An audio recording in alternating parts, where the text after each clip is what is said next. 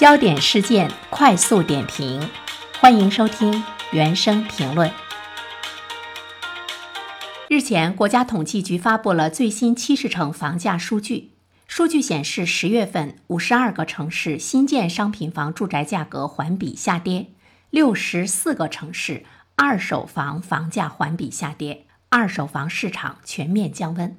首先，我们来了解一下整体的状况。分城市来看，一线城市房价调整的幅度和上月是相同的，二三四线城市的降幅都呈现出扩大的态势。十月份二手房降价的城市达到六十四个，占到了七十个样本城市的九成。这一波二手房的降温可以说是全国范围性质的降温，各个城市的二手房都面临着压力。而且呢，二手房市场通常先于一手房降温，所以接下来一手房的房价降温也是在所难免。其实这个呢已经出现端倪。十月份的时候，全国七十个城市新建商品住宅价格指数环比涨幅是负的百分之零点三。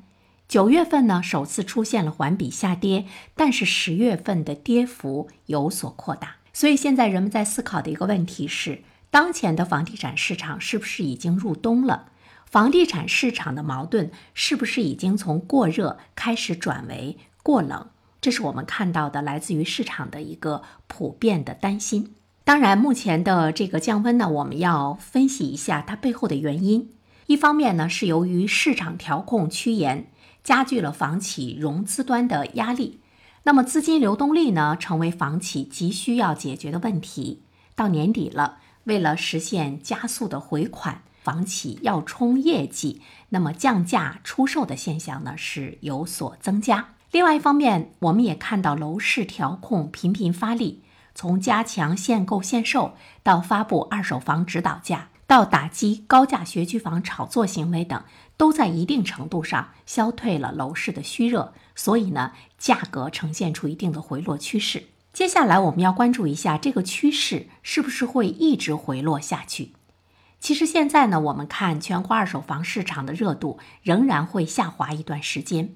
那么如果当前的信贷政策不加以改变的话，这种继续下跌的趋势当然还会进行。特别是在需求端，如果对老百姓购买房子不松绑限售限贷，那么未来需求复苏的态势也不能太乐观。所以呢。房价仍然会惯性下跌。那么在这里面，其实我们都说到了政策、银行的政策、国家宏观调控的政策。其实现在呢，我们也看到了一些政策的改变。十月份呢，我们注意到了全国各地楼市调控措施发布的密度明显降低。同时呢，我们也看到了当前多地出台了房地产的扶持政策，这里面涉及到公积金贷款放宽，城市出台了补贴政策。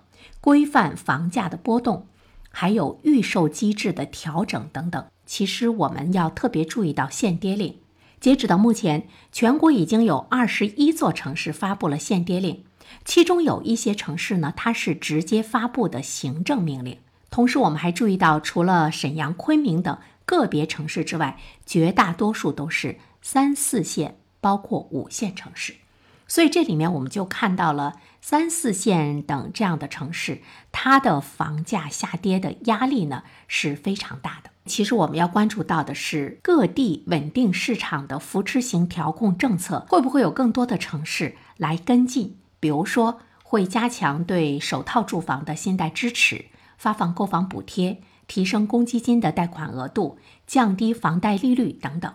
当然，这些方面也不能违背中央大的政策。房住不炒，我们觉得它可能会在刚性需求的群体，比如说购买首套房的这样的群体上，无论是信贷支持，还是发放购房补贴，还是呢公积金的贷款额度，或许呢都会有所放松。但是中央始终坚持房住不炒和三稳的政策，银行端两道红线的监控下，调控政策目前存在的是一种边际放松的预期。大幅度的放松可能性有待于进一步的关注，更多的呢还是这个行业维稳的政策。最后一点的话呢，其实我们要共同思考的是，目前的房地产的价格的下行对经济的影响是否可以被容忍？房地产呢，在我国整体经济发展中的地位是值得关注的。房地产作为居民家庭最大类的资产，估计要占到中国居民部门总资产的百分之六十，与房地产直接相关的贷款。要占到银行贷款余额的百分之三十左右，房地产同时作为资产，也要占到银行总资产的百分之三十。地方政府的土地出让金的收益，加上房地产相关的税费，都要超过地方政府财政总收入的百分之三十。所以，我们可以得出一个结论：房地产对中国经济增长的直接加上间接贡献，大约也是在百分之三十左右。这或许呢，就意味着房地产真的快速下行，它对明年的经济增长的负面影响，其实呢是值得关注的。